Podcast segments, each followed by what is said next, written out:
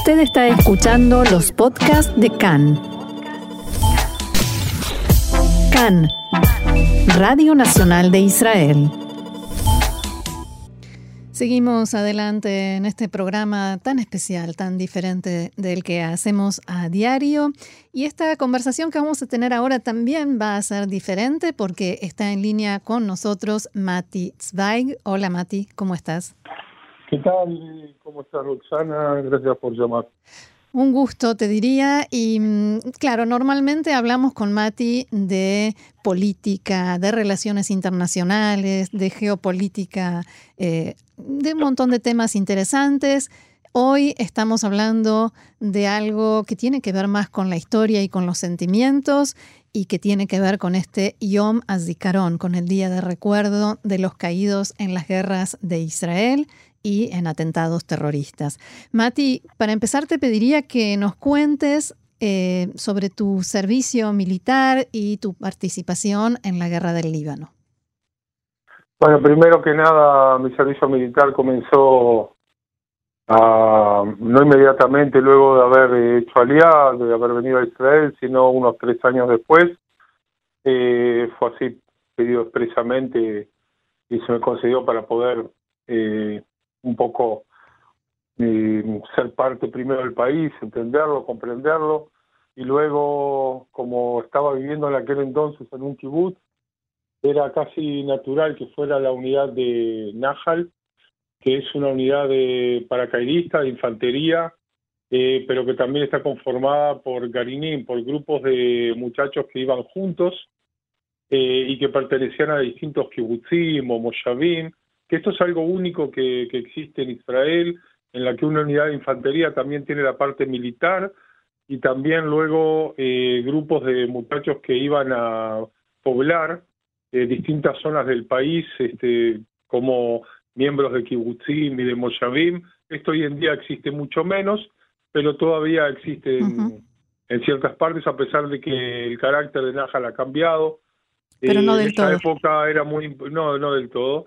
En esa época era uno de los eh, cuatro más importantes, junto con las otras tropas de, divisiones de infantería.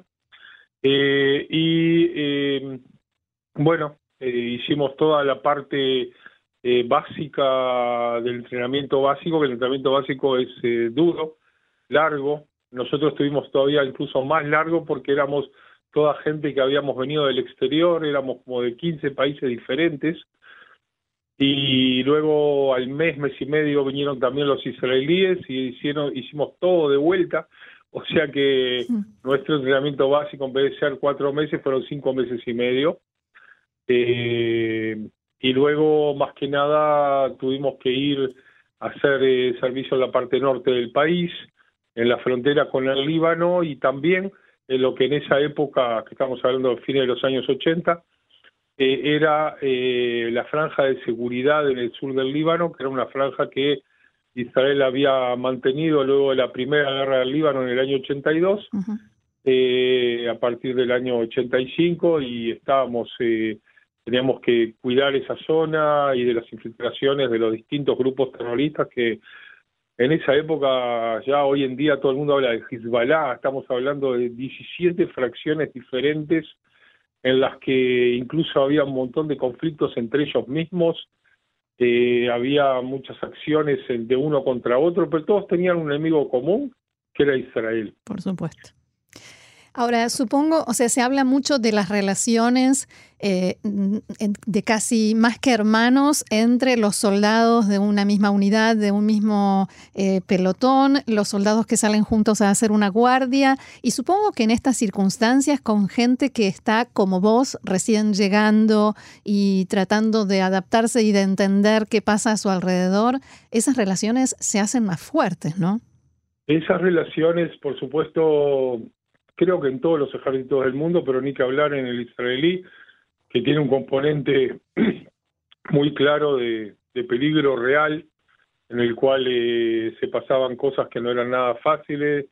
Eh, por ejemplo, en esa época todavía no existía el Hezbollah, existía lo que se llamaba Amal, sí. este, pero también habían hecho muchos atentados y habían puesto bombas en el camino, eh, digamos, lo común en el sur del Líbano era abrir, eh, abrir las vías eh, que llevaban hacia los distintos pueblos cada mañana o cada tarde y, y, bueno, muchas veces habían distintos grupos que disparaban o que, o que trataban, por supuesto, de, de llegar a sus propios éxitos para poder hacer que el ejército de Israel se se fuera del Líbano, lo cual sucedió hace exactamente 20 años, luego de 18 años de estar eh, dentro de lo que se llamó el pantano libanés.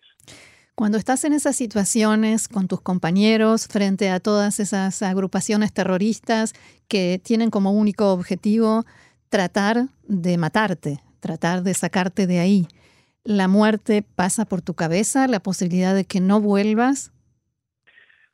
Sí, creo que sí, o sea, éramos todos muy jóvenes y me imagino de que tal vez eh, no nos dábamos cuenta realmente de, la dimensión del peligro y uno tiene, es una época en la que uno es más aventurero tal vez, pero de cualquier manera eh, con una gran responsabilidad eh, por todos los compañeros y por poder sacar las misiones adelante y la misión básica que se había tomado a partir del 82 era liquidar toda la infraestructura de la de la OLP dentro de, del Líbano y al quedarnos dentro del Líbano lo que recibimos fueron los restos de la OLP más otras 15 facciones diferentes en las que, como yo decía antes, se mataban entre ellos y todos juntos trataban de eh, hacer de nosotros su objetivo y llegar, pero nosotros éramos el colchón que evitaba que los grupos terroristas llegaran a las poblaciones del norte de Israel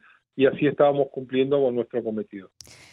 He tenido oportunidad y he tenido el honor también de entrevistar a muchos excombatientes eh, incluso mm, excombatientes que estuvieron secuestrados y en situaciones muy difíciles y me dijeron más de una vez, pero yo sentía todo el tiempo el apoyo desde Israel, desde adentro de Israel. ¿Lo sentiste? Eso ni que hablar. Primero que nada, eh, bueno, que, o sea, mientras se podía siempre, o sea, uno volvía digamos, a un fin de semana, cada dos semanas, tres semanas, y bueno, sentías el apoyo de la población de Israel, se sentía también cuando traían eh, correspondencia, en aquella época todavía se escribían cartas. así que llegaban cartas y con las cartas eh, llegaban muchos este también eh, barras de chocolate y regalos y que mandaban por ejemplo de escuelas ponían eh, los chicos escribían cartas para los soldados y le ponían un chocolate adentro o la famosa bamba. Entonces, este, sentíamos, sentíamos que había un apoyo de la, de la población, pero por supuesto, con los años y con los, los procesos que hubo dentro del Líbano, cada vez era más difícil. Eh, Mati, justamente a eso eh, quería, quería llegar, ¿no? Que el conflicto del Líbano, pues es un conflicto que fue largo, duró, duró muchos, muchos años y, hay todo tipo de, interpretaciones, ¿no? De, cómo fue aquella guerra. Pero lo que sí que me gustaría que nos recordaras es si, o, o que opinaras es si crees que ese sentimiento de, de, ¿no? de respeto, de apreciación que mencionabas hacia, hacia los soldados de Chal. ¿Crees que aquello que vivías tú entonces cuando eras joven allá es algo que se reproduce hoy que se vive de un modo similar eh, en la actualidad? Porque más allá de, de, apreciaciones es algo que, que un poco toca a todos, ¿no? A cada familia en Israel. Yo creo que mm, independientemente de las posiciones políticas de la gente, hubo mucha gente que se opuso en su momento también a la, a la guerra del Líbano, o por lo menos a la continuación tan prolongada de la guerra. De cualquier manera, los hechos son los hechos, los hijos de cada uno y de los vecinos y de los primos están en el ejército y se apoyan. O sea, el total de la población apoya a sus soldados independientemente de las críticas que puedan haber, eh, si la guerra se lleva bien o mal o si se tenía que prolongar o no. Esas cosas no cambian, son los hijos de todos nosotros. Claro. Ahora, tienen un costo. Esas cosas, como decís, tienen un costo y en tu caso el altísimo costo en vidas fue la vida de tres compañeros. Bueno, en forma personal, sí, en el pelotón nuestro Eh, estoy hablando del pelotón solamente, no de toda la división, eh, que hubo otros que yo no llegué a conocer. Eh, murieron tres y justamente solo uno de ellos en el Líbano, por un, algo que sucedió en la frontera dentro del dentro del sur del Líbano, la frontera con Siria, una zona que se llama Kfarkuk, este, y ahí mm, ya mandaron eh, dispararon morteros y uno de esos eh, cayó cerca de uno y las esquirlas lo este, al final falleció.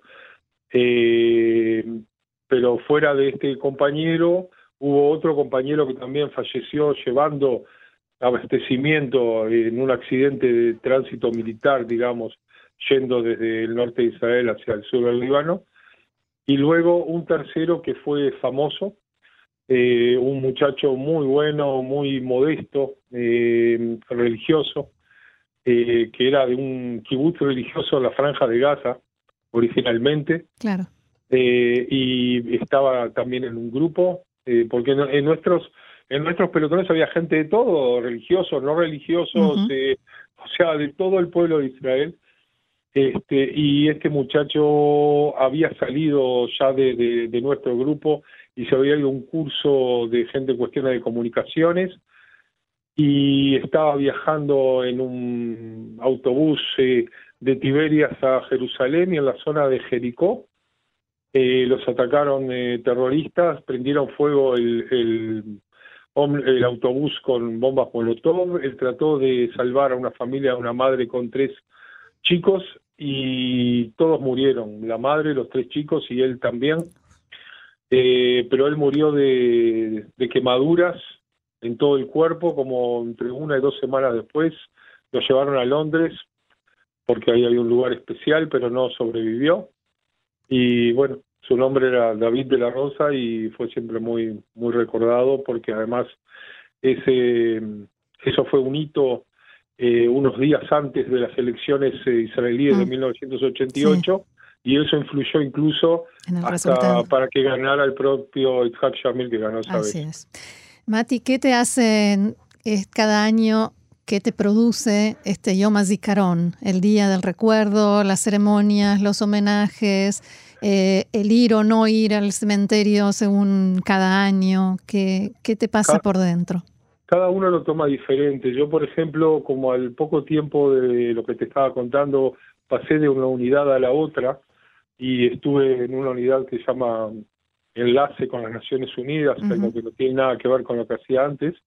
Entonces dejé un poco la conexión con todos mis ex compañeros.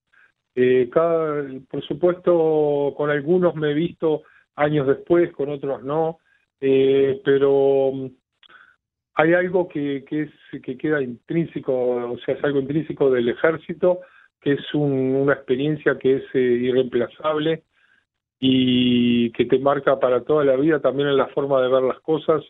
Siempre que hubo momentos en la vida que fueron malos, eh, yo siempre pensaba, bueno, pero eh, podría haber sido mucho peor. Me acuerdo de cosas que hubo en esa guerra y en otras guerras, porque luego pasé cosas también estando en el servicio de reserva y durante otros años. Y uno toma las, le da las proporciones eh, para lo que es bueno y lo que no es bueno, lo que vale y lo que no vale en la vida, y cuáles son las importancias, las cosas más importantes, eh, el amor por los amigos, por la familia, y seguir siendo, siempre salir, eh, tratar de salir hacia adelante, seguir esforzándose y, y ver que el esfuerzo valió la pena. Hablabas de tu servicio posterior en, en, el enlace con la ONU y creo que podríamos terminar esta charla con esta parte eh, que, que suena un poco más positiva, ¿no? Sí, positiva desde el punto de vista de... De la vida. De, la vida, sí, era ya que uno de pasar a ser, este, estar en una fuerza de infantería, pasé exactamente lo contrario, a tratar de, de sembrar la, la paz y las buenas relaciones eh, con los demás, pero por supuesto desde el punto de vista está del Ejército de Defensa de Israel, que eh, tenía que tener relaciones constantes tanto en el sur del Líbano como en la frontera con Siria, con lo que se llama UNIFIL, UNIFIL eh, que son las fuerzas de, que están en el sur del Líbano representando a las Naciones Unidas, intentando hacer una brecha, digamos, entre ambas partes eh, combatientes y además tenían eh, misiones humanitarias. Y también con UNDOF, que es, son las fuerzas que estaban cuidando que siga el status quo y la paz entre Israel y Siria, eh, o sea, el alto el fuego. Y eso ha sido realmente un servicio muy, muy interesante. Eh, en el sur del Líbano habían y hay fuerzas, por ejemplo, de Noruega, de Irlanda, de las Islas Fiji, eh, de la India, de un montón de lugares, y además estaban los observadores, que eran de muchos eh, países, incluyendo latinoamericanos. Sí, España, Italia. Y había, sí, había, no, había también de Chile, me acuerdo de Argentina, había de varios lugares. Y había que, estar en contacto con ellos. Había que, por un lado, tratar de que de que tuvieran eh, eh, de poder darle las pautas para no tener problemas entre nosotros y ellos, porque ellos estaban en el medio de una zona de combate y no se les podía revelar dónde hacía eh, tal sus operativos. Por otro lado, había que cuidar de no tener ningún enfrentamiento con estas fuerzas y que puedan seguir con su misión. Bien, Mati, Mati Zweig, hoy eh, no desde su rol de analista político, sino de excombatiente de Tzal. Te agradecemos muchísimo por haber compartido tu testimonio, por compartir con nosotros tus reflexiones y también eh, este, este momento ¿no? de esperanza y de, de trabajo por la paz. Y será hasta la próxima. Muchas gracias y solamente una última reflexión. Sí. Cuando uno pasa guerras, es cuando más se valora la paz. Gracias, Mati. Ahí queda. Buen día.